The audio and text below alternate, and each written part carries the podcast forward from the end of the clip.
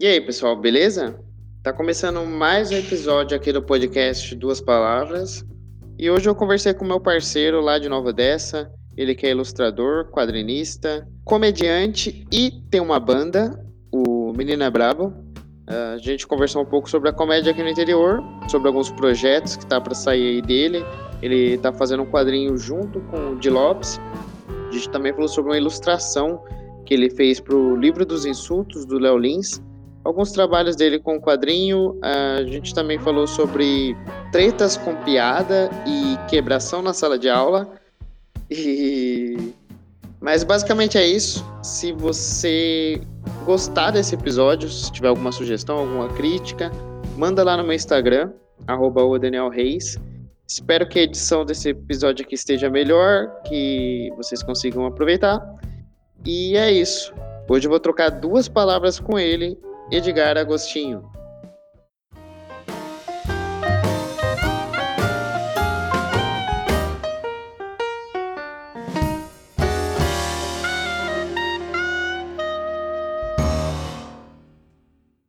Tá tomando alguma coisinha aí? Não, pior que não. Eu tô, tô sem beber faz muito tempo. Eu comprei uma cerveja no mercado esse dia, mas não tomei ela até agora. Tô, tô até com preguiça de lá. Tá guardada. Tá lá pra ocasião especial. Eu não sei qual que é. Então, mano, você tá. Você tá dando aula online, então. Isso.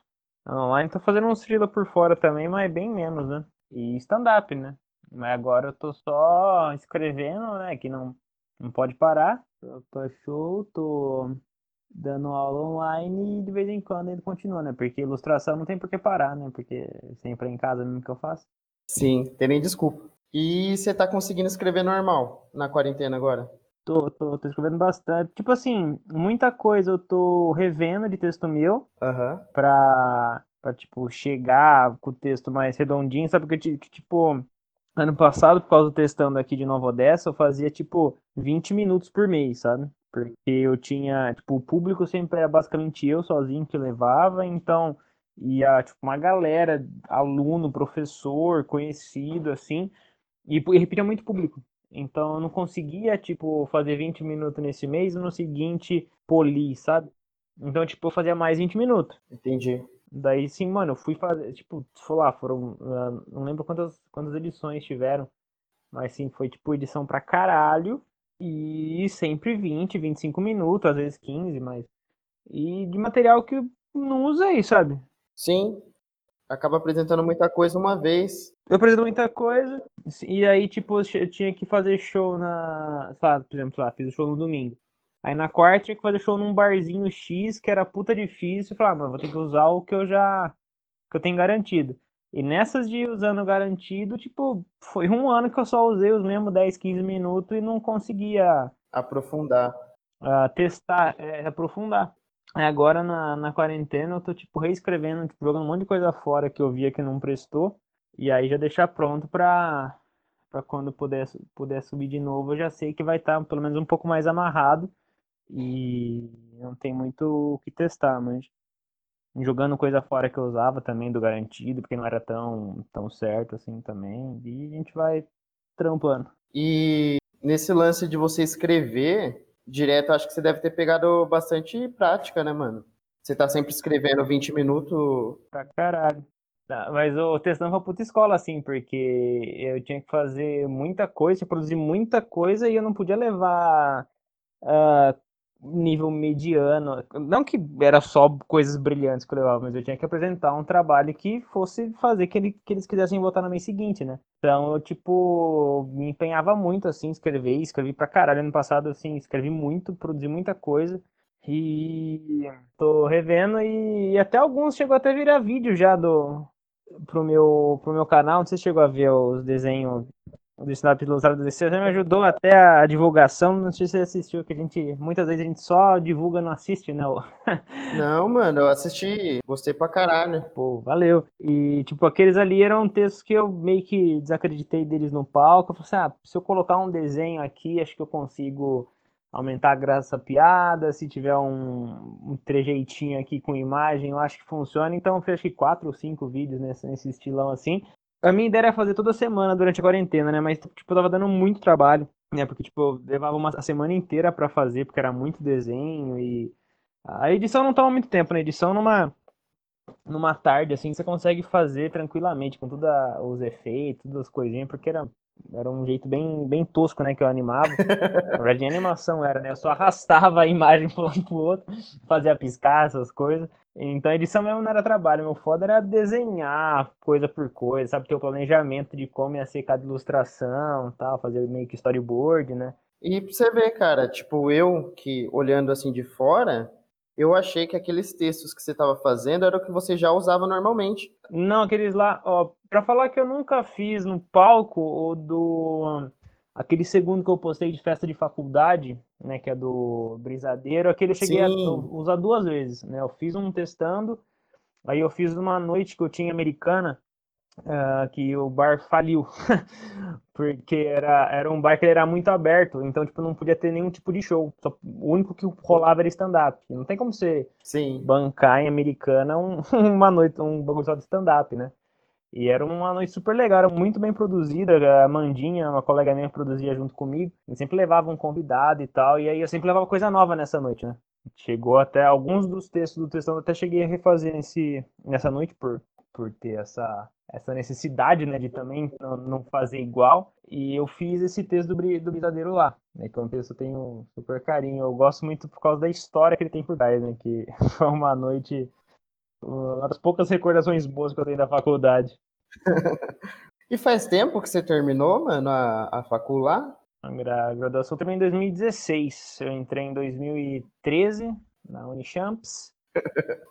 Unichamps. Universidade de Cambridge, né, como a gente chamava lá na, na Unicamp, Unicambridge, na Unichamps, entrei em 2013 e fiz em quatro anos o curso, né, também que se demorar mais de quatro anos para se formar em arte é, é, é várzea demais, né, você entrou, você tem que, para não passar vergonha, você, você sai em quatro, aí eu saí em 2016. E você fez a faculdade de artes, mas você já desenhava antes? Sim, eu sempre desenhei desde, desde moleque, eu sempre desenhei, né? Eu sempre fui apaixonado por, por desenhar e por, por comédia, né? A minha, minha infância era Asterix, Foda. né? É, tipo, Chaves, é, o Ronald Golias também, eu gostava pra caramba.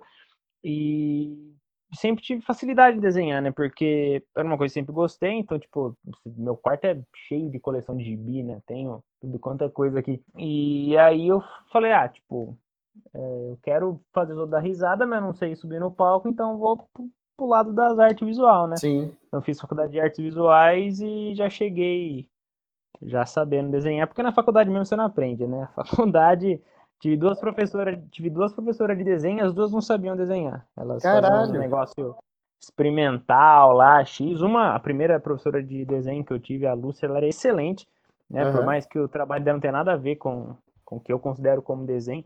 Não uma crítica ao trabalho dela, porque ela é um trabalho interessante, a filosofia dela em, em, em volta à plasticidade, mas ela, você botava ela para desenhar um, um, copo, ela não desenhava o copo, entendeu? Entendi. E já, não, mas segunda nem vou citar o nome dela, mas essa aí já era porra louca, acho trabalho ruim também, uma filosofia bosta. e, e, daí, tipo, ela dava algumas umas direções, umas referências legais, mas tipo, o, o 2 mais 2 ser 4 do desenho não vi em momento algum, sabe?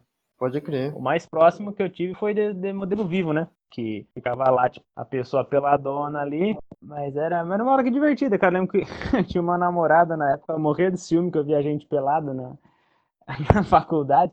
É, não sabe dela meu histórico de, de internet, né? e aí, e aí, tipo, a gente, enfim, desenhava. Daí a gente tinha um pouco mais de noção por conta da, da visualização, né? Mas Sim. base, essas coisas assim, você que se vira, sabe? Caramba, eu achei que era o oposto. Não, não, é bem largado, assim, sabe? Cada professor mostra o trabalho dele. eu sei se você gostou do trabalho do professor, você vai atrás. Como não gostava de trabalho de professor nenhum, que na minha lá. Deu uma bocejadinha. Seguiu o seu caminho.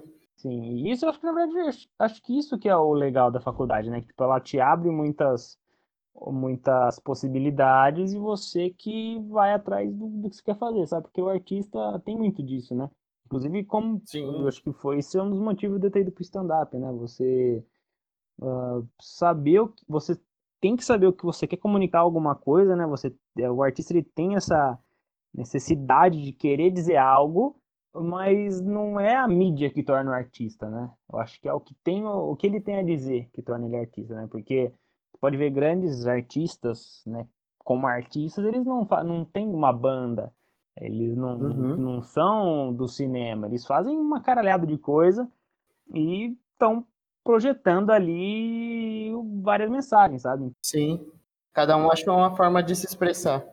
Exato, e eu acho que isso uh, falta um pouco no, no brasileiro, e sabe, tipo, tratar arte como arte, sabe? Muitos vêm, às vezes vem como produto, vem uh, como um mercado muito fechado e, e, falta um pouco dessa, desse espírito, sabe? Dessa aura. De valorizar mesmo, né, mano? Tipo, você pode ver, se for comparar os artistas aqui do Brasil com, com lá fora, no caso que a gente sempre está em comparação com os Estados Unidos, né? A galera lá, quando, quando alguém faz alguma coisa, é ovacionado, sabe? Aqui é meio que esquecido um pouco. Sim, sim. É, a cultura é diferente, né? De questão de valores de, de artista. Não estou desmerecendo a cultura brasileira, muito pelo contrário, a gente tem uma cultura extremamente rica né? O problema é mais como é visto, né? Sim. A gente acha que cultura popular aqui é coisa de pobre, a gente acha que, né, que artista é vagabundo, e, e inclusive dentro do contexto político social que a gente vive, tá cada vez mais indo pro buraco essa imagem, né? Sim. Quer dizer, tá mais acendendo essa imagem, mais indo pro buraco a imagem do artista, né? Que artista só vive de, de mamar do governo, blá blá blá blá. Mal sabe eles que tudo que a gente queria é que fosse fácil assim. E do, dos quadrinhos, mano, você mesmo que escreve, você faz a parte do desenho e você faz o roteiro também? Sim, sim, eu sempre tive. Uh, sempre gostei de fazer o projeto inteiro, né? Eu faço desde a concepção da história, né? desde lá da premissa, tudo, escrevo, storyboard, desenho, até o projeto que vai para gráfica, né? Então, tipo, eu sou, faço realmente todo o livro, né? Até só não imprimo porque não tenho o material em casa, né? Mas eu faço todo o projeto. Folha por folha ali fui eu que fiz. Né? O primeiro projeto que eu estou fazendo de quadrinho, no caso, né? Porque livro eu já fiz com o Léo, né? Eu fiz o livro dos insultos que lançou ano passado, né? Com, com o Léo Lins. Sim. E, pô, foi super legal. Foi o livro que mais vendeu. Isso foi no final de 2019, né?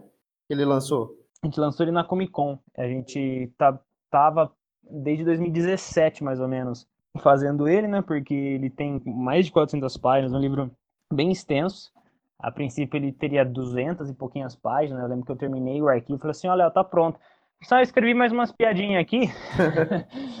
vamos, vamos fazer mais algumas. Eu tinha mais de 200 páginas, hein? Caralho. Então demorou, demorou por conta disso, né? Não porque foi um processo muito demorado, mas sim porque sempre pintando ideia nova e tal. Demorou quase dois anos pra gente lançar esse livro, né? Um livro tinha um projeto que eu tenho o maior orgulho, ficou super bonito. Sim. E foi o mais vendido, só que como não saiu por editora, né? É, é independente, acabou que não, não saiu nas mídias e tal, né?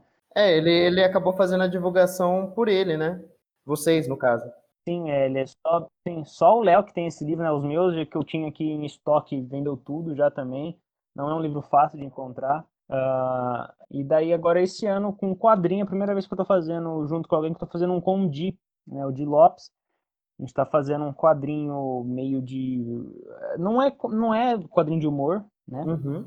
É, tem algumas pitadas de humor, pô, são dois comediantes fazendo, né? Tem que ter Não tem como. pelo menos um pouco, né? Que é automático quando a gente escreve. E... Mas ele é uma pegada meio, mais policial, mais sobrenatural de ação, assim, um pouco bebendo um pouquinho da, da fonte super-herói, né? Que legal, mano.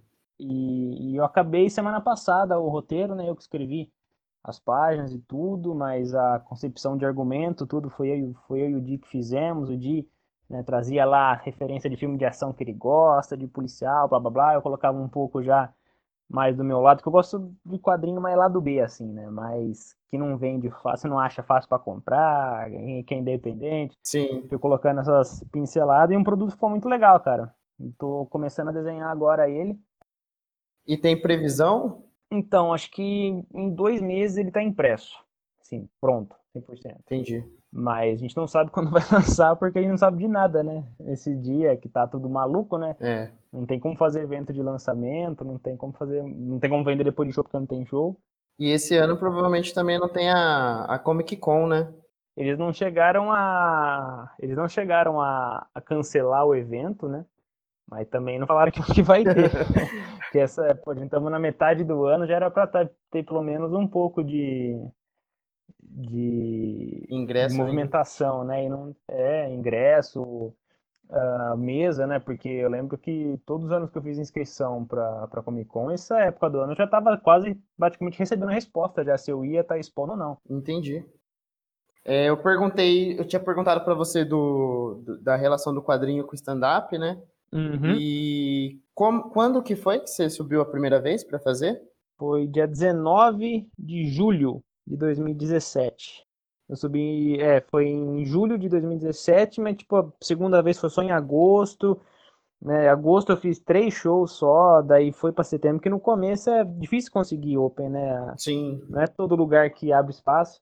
E como que é aí, mano? Na... Você mora em Nova Odessa, né? Como que era aí nessa época? Então, era bem difícil, que inclusive a primeira vez que eu subi no palco foi no testando, né? O projeto estava começando, quando foi a terceira ou quarta, acho que terceira edição do projeto aqui em Nova Odessa, eu nem sabia que ele existia antes de eu procurar, uhum. né, que o meu objetivo era subir no palco pela primeira vez com 22 anos, eu tinha essa, antes de fazer 23 eu tinha que subir, então, tipo, eu cacei um monte de lugar, a única coisa que eu achei era uma noite que o Peluco e o, pa, o Luiz Paixão tinha, né, o Rodrigo Peluco e o Luiz Paixão tinha uma noite, a linha americana no, no Vila Escambu, e só que não existia mais, tipo, eu tava totalmente no escuro, até que um dia eu fui comer comida japonesa e americana e eu vi que ia ter uma noite lá de ah, stand-up, que era do lado desse Vila Escambu. Vila Escambu não tem mais noite faz um bom tempo. Ia ter um show de stand-up lá. Que era o Peluca, acho que o, o, Acho que o Júlio Oliveira. Não, não, não, minto, acho que era Pridrag e. Puta, não lembro mais quem. Mas enfim. Daí eu conversei com o dono, pô, que legal. Eu queria começar a fazer. Falei, pô, tá aqui o contato do produtor. Mandei mensagem pro produtor e falou assim: Ah, tá, é, vai ter show só daqui dois meses. E do, dali dois meses já ia, já ia ter 23, né? Já. Caralho, vai perder essa meta. É, já ia perder a meta. Que vai ser o show do Maloca e você abre pra mim. Eu falei, ah, demorou. E daí, tipo, enfim, escrevi para poder melhorar o texto, que eu queria fazer os três minutinhos mais bonitinho possível. E antes você já tinha algo escrito já? Sim, não, eu comecei a estudar stand-up, comecei a estudar em 2016, né, que eu, eu lembro que eu conheci o Léo na Comic Con de 2015, que eu, enfim, eu tava totalmente longe do stand-up, eu, eu, sempre adorei stand-up, mas durante a faculdade foi um período assim que eu parei de consumir por questões de, enfim, tava sempre estudando, tudo. Em 2015 foi o primeiro quadrinho que eu publiquei, né, que foi o Teu Tracker e o Churros Encantado. Eu publiquei dois gibizinhos, né, bem, bem curtinhos. E aí eu fui pra Comic Con, não fui com mesa, eu fui só passear. E aí eu tava pass passando, tava na mesa do Gustavo Duarte, que é um quadrinista que eu pago um pau do caralho, assim, acho do fundo do trampo dele. Ele é de Bauru, aqui, ele trampa. Ele faz uns quadrinhos bem, bem assim, fora do, da casinha, no sentido comercial, né? Ele tem um jeitão todo de shard, assim. Trabalhou muito tempo como chargista, caricaturista daquele, daquele lance, né? Que era jornal de, de esporte. Não que eu seja fã de esporte, mas o trampo dele é muito bom. E aí eu lembro que eu tava numa puta fila, sabe, para poder conversar com ele, entregar meu gibi. Eu vi o Léo Lins sozinho, tipo, sozinho. E a primeira vez que eu vi stand-up foi do Léo Lins, né? Que eu, ele tava no Quem Chega Lá da, da, do Faustão e tava, tipo, na, na, na TV da cozinha da minha avó que eu não tinha internet, né? Eu fui ter internet em 2008, mais ou menos, assim, e stand-up veio antes, né? E aí eu lembro que eu vi que ele contou uma, uma piada de Street Fighter, e eu falei, puta, mano, mas nunca ouvi ninguém contando uma piada de Street Fighter, né? Porque da hora ter piada de uns assuntos assim que eu gosto, né? Daí que eu fui, tipo, uma vez eu fui na, daí eu fui na Lan House, comecei a pesquisar aquilo, e daí eu achei Danilo, achei o Rafinha, achei um pessoal, e aí eu vi que, tipo, é autoral, tipo, tem tem como escrever piada, tem como inventar piada, né? Que eu sempre achei que era os, os episódios de Chaves sempre repetia as piadas, né? Eu achei tipo, ah, tem tipo um grande acervo de piada. Os engraçados vão lá só e rouba desse, tipo uma biblioteca, Sim. né? Você pega emprestado um monte de piada e forma um negócio novo. Eu falei, puta, que da hora, dá pra escrever piada e tal. E, tipo, fiquei nisso na cabeça, puta, eu quero fazer isso um dia, quero fazer isso um dia. Só que meio que eu deixar, ah, um dia eu vou ser engraçado, um dia eu vou ser engraçado. Hoje eu não sou engraçado ainda. E aí na faculdade é meio que por questões várias, né? Até quadrinho eu parei de ler na faculdade, pra ter noção. Uh, por mais que eu tenha publicado três quadrinhos durante a faculdade, né? Que foi no 2015, 2016. Quais que foram? Eu publiquei o Teu Tracker primeiro, depois publiquei o Churros Encantado, né, que são dois gibizinhos, e eu publiquei em 2016 o Manha, que era um Apocalipse Zumbi. Ah, legal. Que foi um. Foi o primeiro grandão, eu acho que é o maior que eu publiquei até hoje, inclusive, que ele tem 100, 160 páginas, o, o encadernado. Sim. É bem, bem parrudinho, assim. E aí eu tava ali, né, vi o Léo, falei, puta, que da hora, é o Léo Lins mesmo, sabe? Aí eu cheguei meio perto, assim, que não tinha banner na, na mesa dele. Cheguei perto, olhei pro livro, vi escrito lá Léo Lins, falei, puta, é ele mesmo. Aí eu vi que tipo, não tinha ninguém na mesa dele, sabe?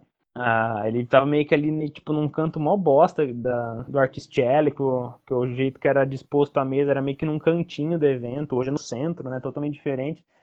E aí eu comecei a trocar ideia, pô, que legal, meu, meu gibi aqui também é de humor e tal, pô, que da hora, vamos, vamos, eu não lembro se a gente trocou, que, que rua que a gente fez.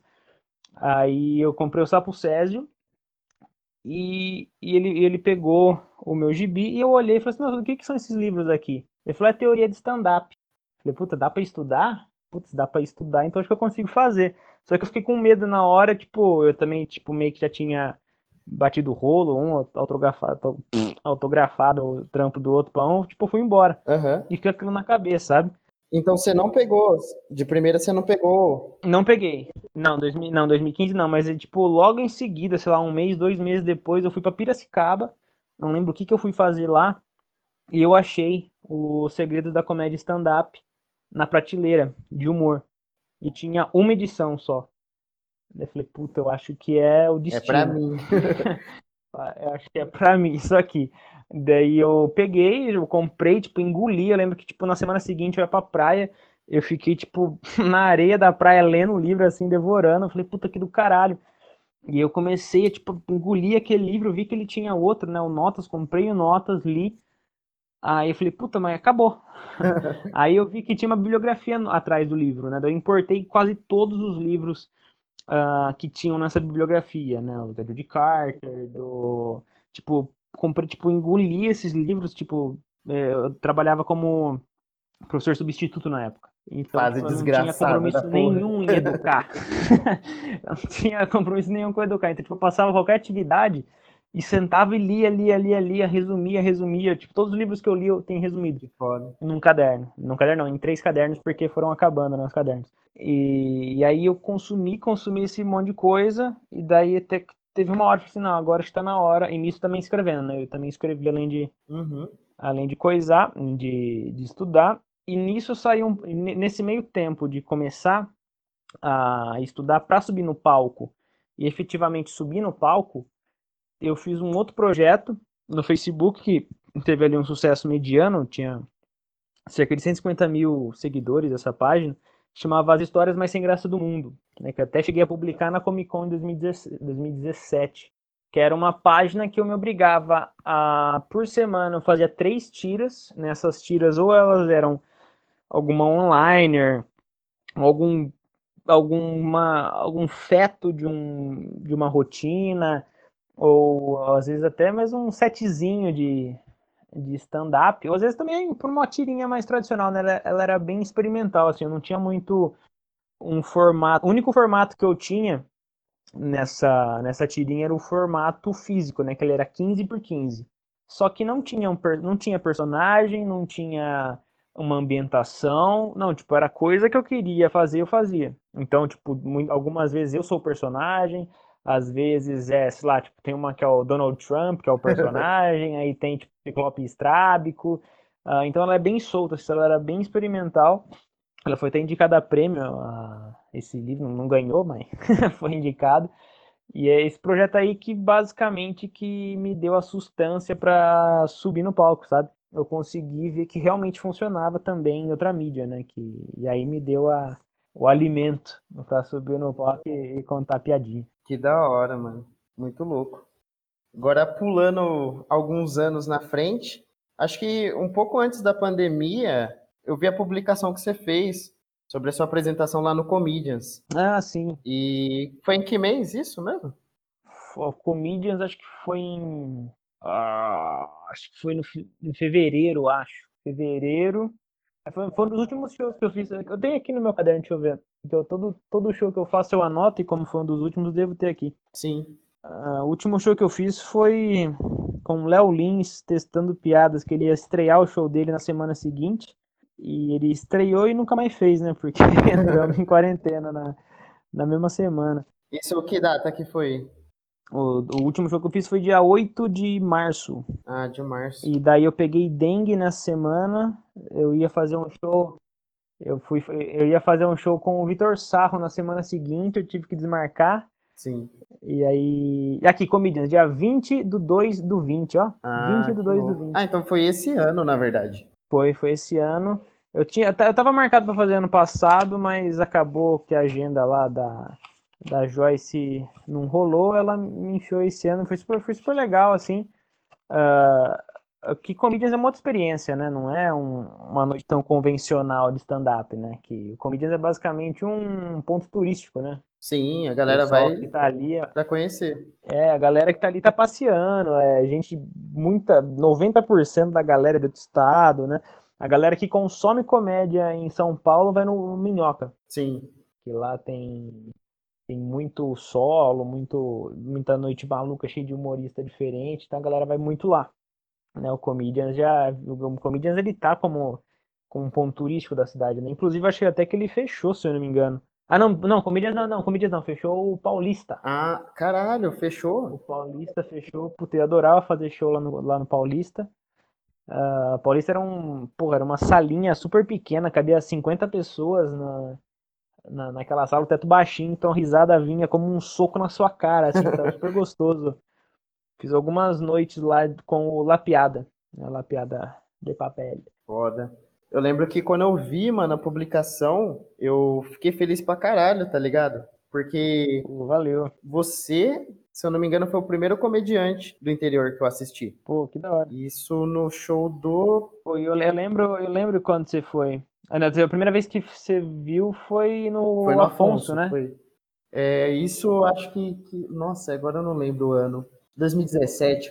Foi 2018, eu acho. Não, 2017. Não, o primeiro show que eu abri foi em janeiro de 2018, que eu tinha, sei lá, uns 4, 5 meses de comédia. E eu caí totalmente de paraquedas, assim, no show do, do Couto, e ele falou pra eu abrir, sabe? Ah, eu, tipo, nessa época eu já, já, já trabalhava com o Léo no, no livro dos insultos, né? Aham. E eu não, não lembro o motivo porque eu subi no palco, e ele, mas ele deu a oportunidade, falou, ah, faz, sobe aí. E a partir daí. Do, do Murilo. É, e daí isso foi muito bom, cara, porque deu muita confiança no, no meu trampo. E por conta disso eu abri uma galera, assim, tipo, cedão, sabe? Que legal. Tinha, sei lá, cinco, cinco meses de comédia, tava abrindo uma galera legal, sabe? E nesse dia foi muito da hora, porque eu, eu não conhecia, né, a galera aqui do interior. Uhum. E na hora que você, no final que você falou que era da região, tipo, aquilo abriu muito a minha cabeça, tá ligado? da hora. Eu falei, caralho, mano, tipo, tem aqui, sabe? Pra mim era uma coisa muito, muito distante. Escondidinho, mas tem. Escondidinho, mas tem.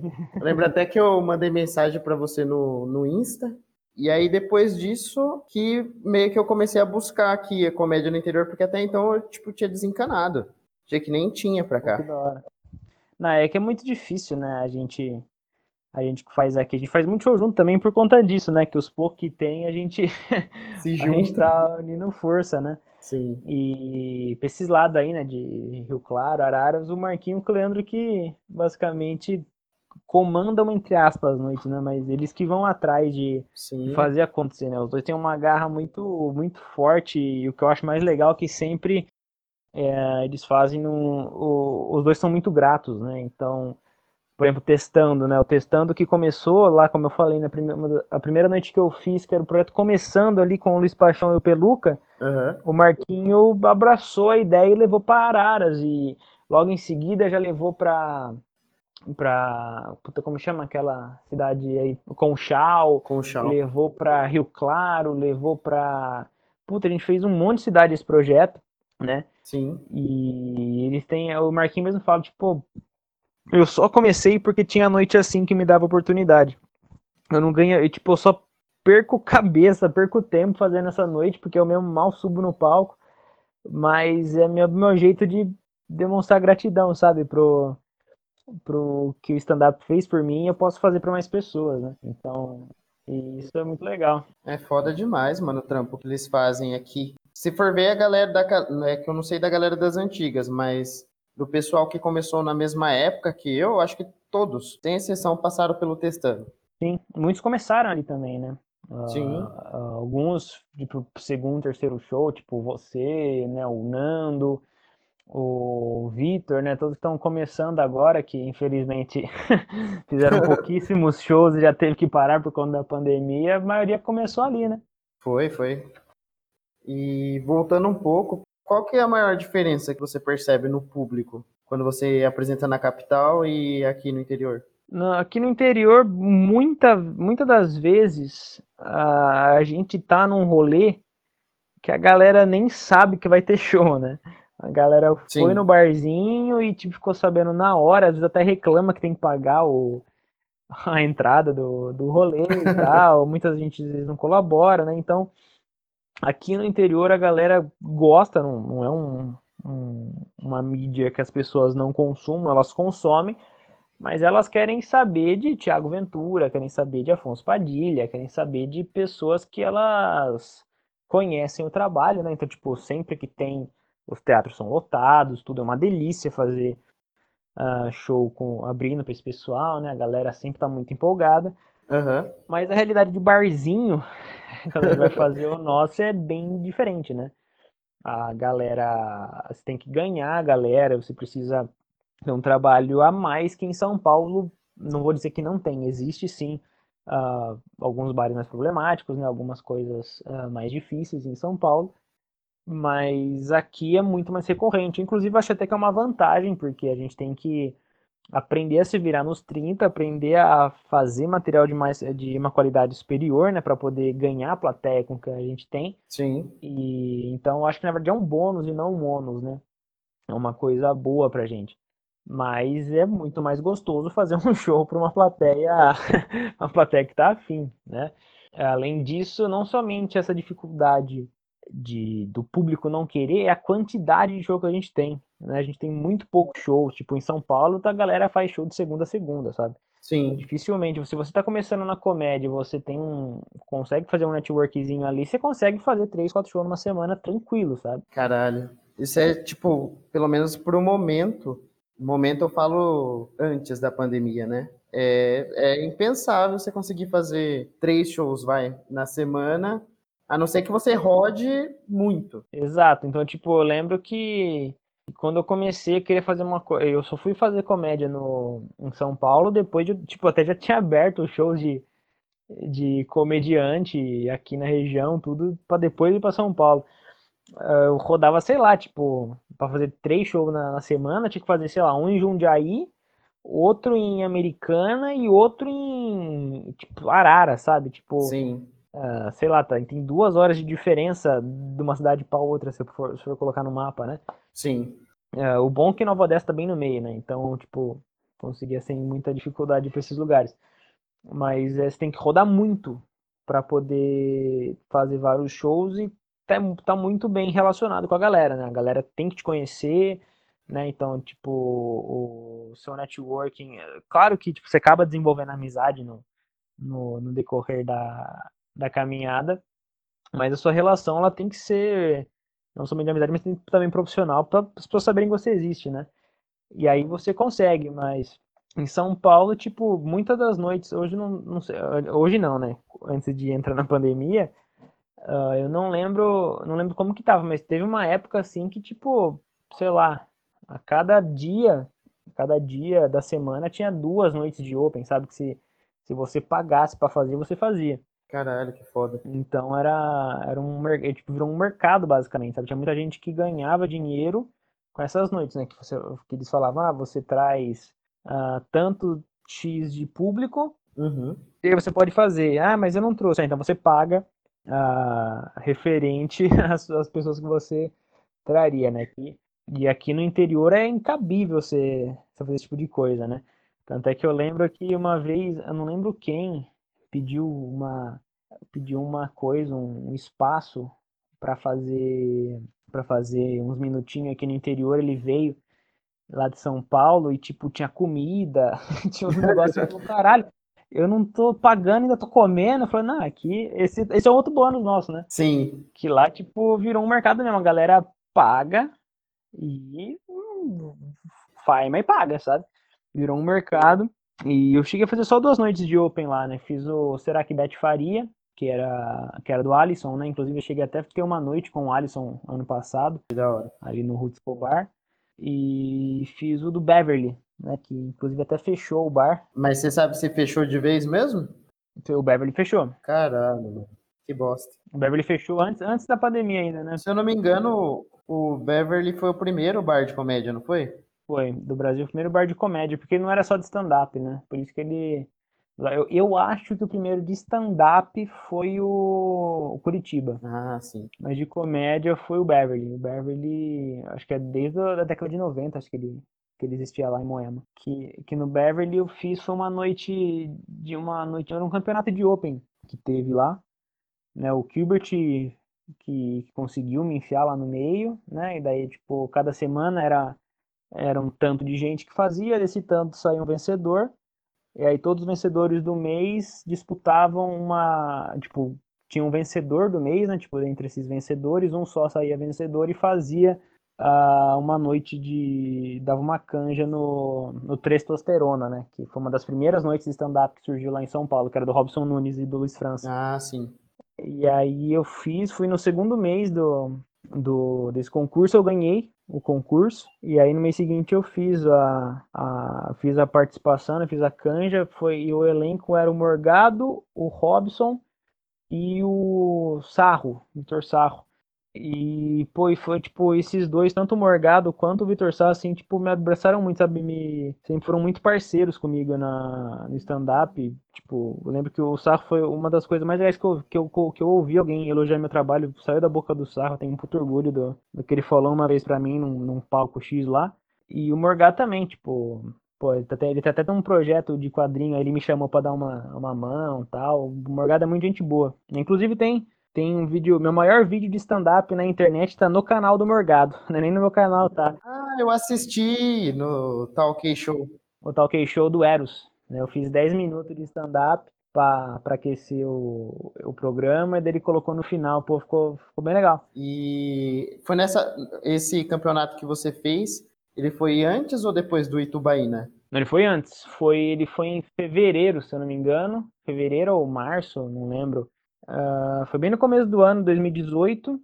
E aí, uh, logo em seguida, eu comecei a abrir vários shows. Uh, isso foi uma coisa muito legal, esse campeonato do, do Beverly, porque abriu muita, muita gente deixou eu, eu fazer, abrir os shows tal, a, além do, dos contatos que eu já tinha, por conta do Léo Lins, do, do Murilo Couto, que eu tinha aberto e blá blá blá. esse, esse campeonato me deixou abrir ainda mais shows, né? E um deles foi o show do Di, e o show do dia eu fiz, tipo, a...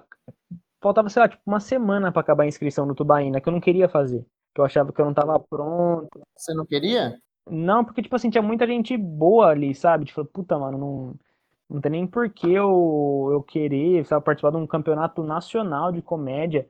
Uh, tipo, não, não é pra mim, sabe? Entendi. E aí, e daí, tipo, eu fiz esse show, e aí logo no começo da semana o Jimmy me mandou o, o vídeo deu abrindo e ficou super legal o vídeo. Uhum. Eu falei, puta, acho que eu vou postar isso aqui na internet. Daí eu postei. E aí falaram, mano, inscreve no Tubaína. Eu falei, puta, mano, mas nada a ver, uma galera foda que tá ali e tal, não sei o que tem. Deu, não, inscreve, inscreve, inscreve. Me inscrevi, tipo, faltando, sei lá, dois dias para acabar a, a inscrição. E aí, logo em seguida, veio o resultado que eu era um dos finalistas, que eu tava entre os 10 que ia, que ia fazer. Eu falei, puta, mano, que, que do caralho, né? Ficou super legal, porque o Gilbert também foi selecionado e o Júlio também. E a gente sempre fazia os três aqui do, no interior. Que foda. E por azar nosso, eu e o Júlio fomos os primeiros a, a fazer o show sem nenhum tipo de aquecimento. A plateia não tinha ouvido nenhuma piada ainda. Primeiro era o Júlio e eu ia em seguida na, nesse campeonato. E daí, pô, fiquei mó feliz que eu consegui o segundo lugar desse, desse campeonato nacional. O Gilbert ficou em terceiro. E deu muita coisa boa, pô. Fui no Porchat, foi. Foi bem da hora a participação lá, mano. Pô, fiquei, pô, valeu.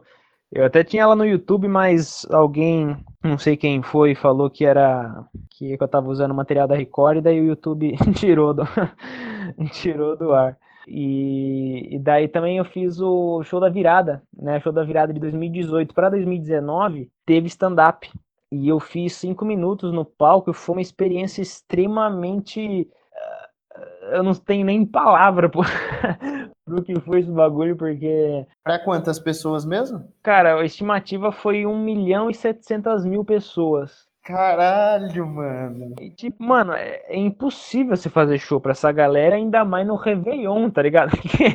e que a galera vai querer ouvir um nerd com microfone se tem, tipo, bebida e som alto do seu lado, sabe?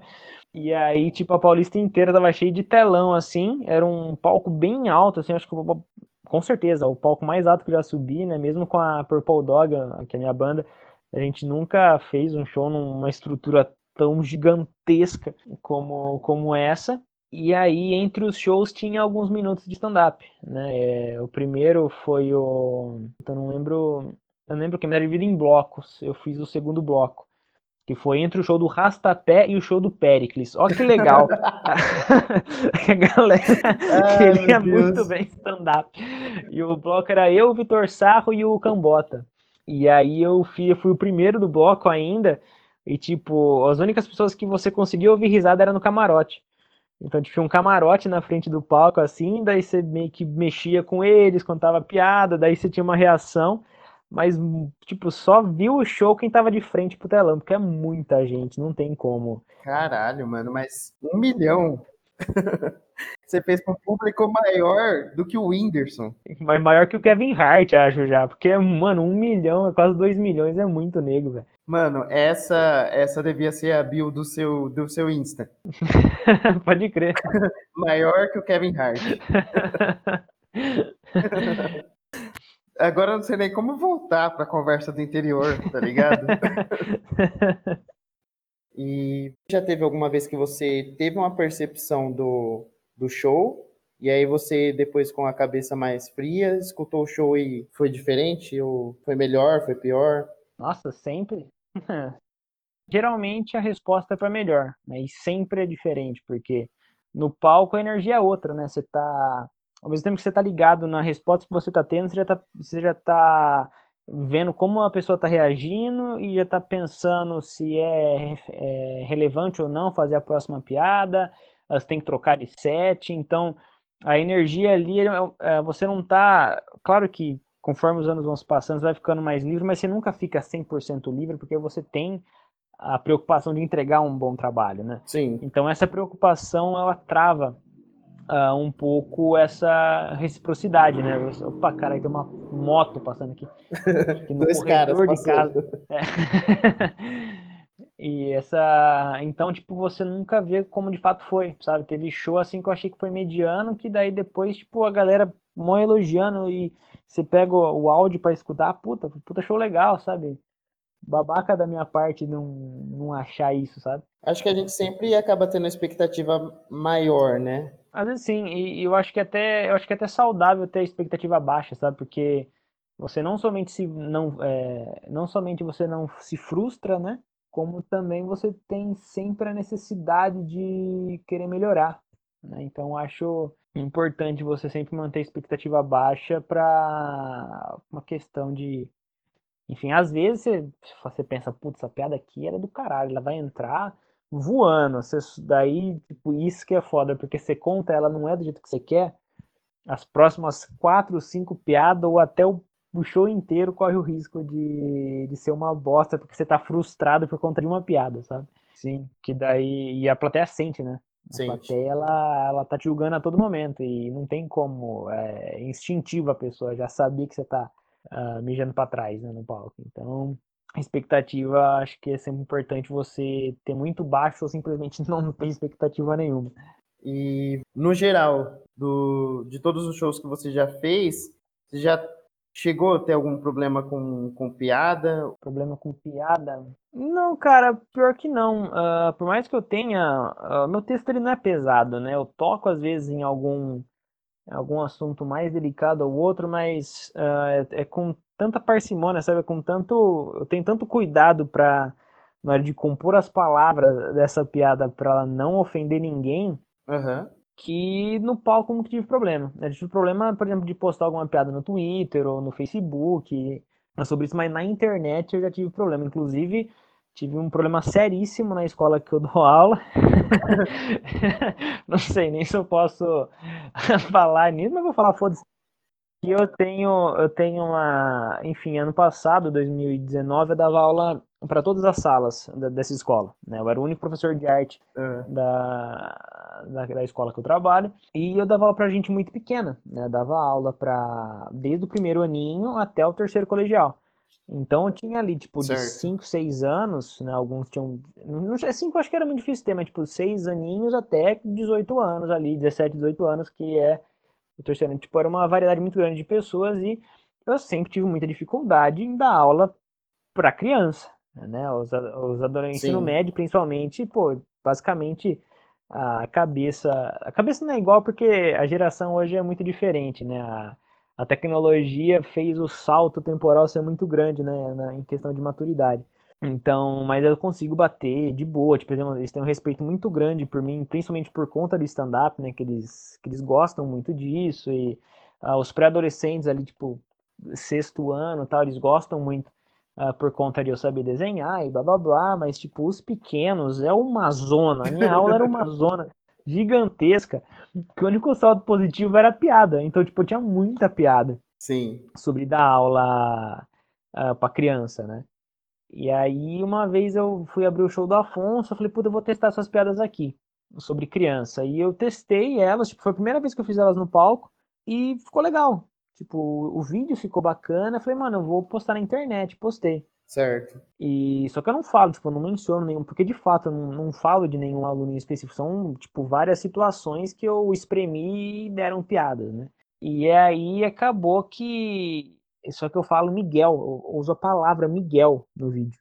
Mas não é nenhum aluno específico, foi? Não, é porque, tipo assim, eu tinha, sem, sem brincadeira, em cada sala do fundamental, eu tinha no mínimo um Miguel por sala. Tinha sala que tinha dois. Tipo, Miguel, tipo, era, eu acho que foi o nome eh, que eu mais dei aula, assim, né? E no, e no, no, no estado era Kaique. Kaique com K, com Y. Com... Kaique com KY é, é um convite, né? um bom nome. Mas, tipo, eu já dei aula, tipo, pra, pra 20 jeitos diferentes de escrever Kaique no estado, né? E na particular é Miguel. Mano, como aula pra Miguel? E, tipo, e uma das piadas era referente o Miguel ser um nome comum, né? Tipo, que é até mais forte que Enzo, na verdade, que é, o meme virou Enzo. E aí eu uso o nome Miguel para fazer a piada. E um do, e uma vez, e uma das outras piadas também era sobre uma menina que ela tinha problema com a mãe, né? Que vários alunos ali têm problema com mãe, né? Uh, e eu fiz uma, e eu fiz uma, fiz uma piada que envolvesse, né? Essa esse lado de problemático da criança e tudo, e, e eu postei na internet a piada, tipo, não era nenhum relato real, né? Sim. Foi inspirado. E aí deu que uma menina, era uma menina assim que ela gostava muito da minha aula, ela gostava demais da minha aula. Eu tenho um carinho ainda por ela até hoje, uh, e ela tinha problema com a mãe. Putz. E ela achou que aquilo fosse para ela. E aí, tipo, ela gostava demais da minha aula, ela, ela era muito comunicativa, né? Ela escrevia muito, desenhava muito, e eu adorava aula de arte. E aí ela achou que era, que era pra ela e começou a chorar, porque ela tava na. Ela achou no meio da aula, e aí, tipo, todos os alunos compraram a briga Entendi. dela e foram na minha sala e, e tacaram o terror na minha sala, que tipo, cada professor tem sua sala. E vandalizaram minha sala inteira, rasgaram os meus desenhos. Caralho, tipo, mano, que escola é filho, o filho da mãe na minha sala, porque eles ficavam no período integral, né? E eu só dava aula no período da manhã. E aí eles tacaram terror na minha sala, uh, rasgaram as coisas, bagunçaram, tipo, uma rebelião infantil. e, e muitos alunos. Uh, e o saldo positivo foi que, tipo, um monte de aluno foi lá e se inscreveu no meu canal. Eu ganhei um monte de seguidor, tipo, e rodou a escola inteira esse vídeo por conta disso, né? Que eu não, não comentava com os alunos que eu fazia stand-up. Eu falava que eu sabia desenhar, mas nem a banda, né? Porque a banda também fala umas besteiras, eu não, não comentava, eu só comentava com o pessoal do ensino médio. Então tipo, foi um choque, só que também muito aluno ali uh, gostou. né? Compraram a briga, mas falou, pô, o professor fala palavrão no palco. E, e nisso eu também falar palavrão, nossa, eu não, não falava nada nem escatológico na sala de aula. Uh, era super polido. É, outro ambiente, né, mano? Sim, né? Não, não, não cabe, né? E aí. e aí, tipo, foi um choque pra uma criançada, sabe?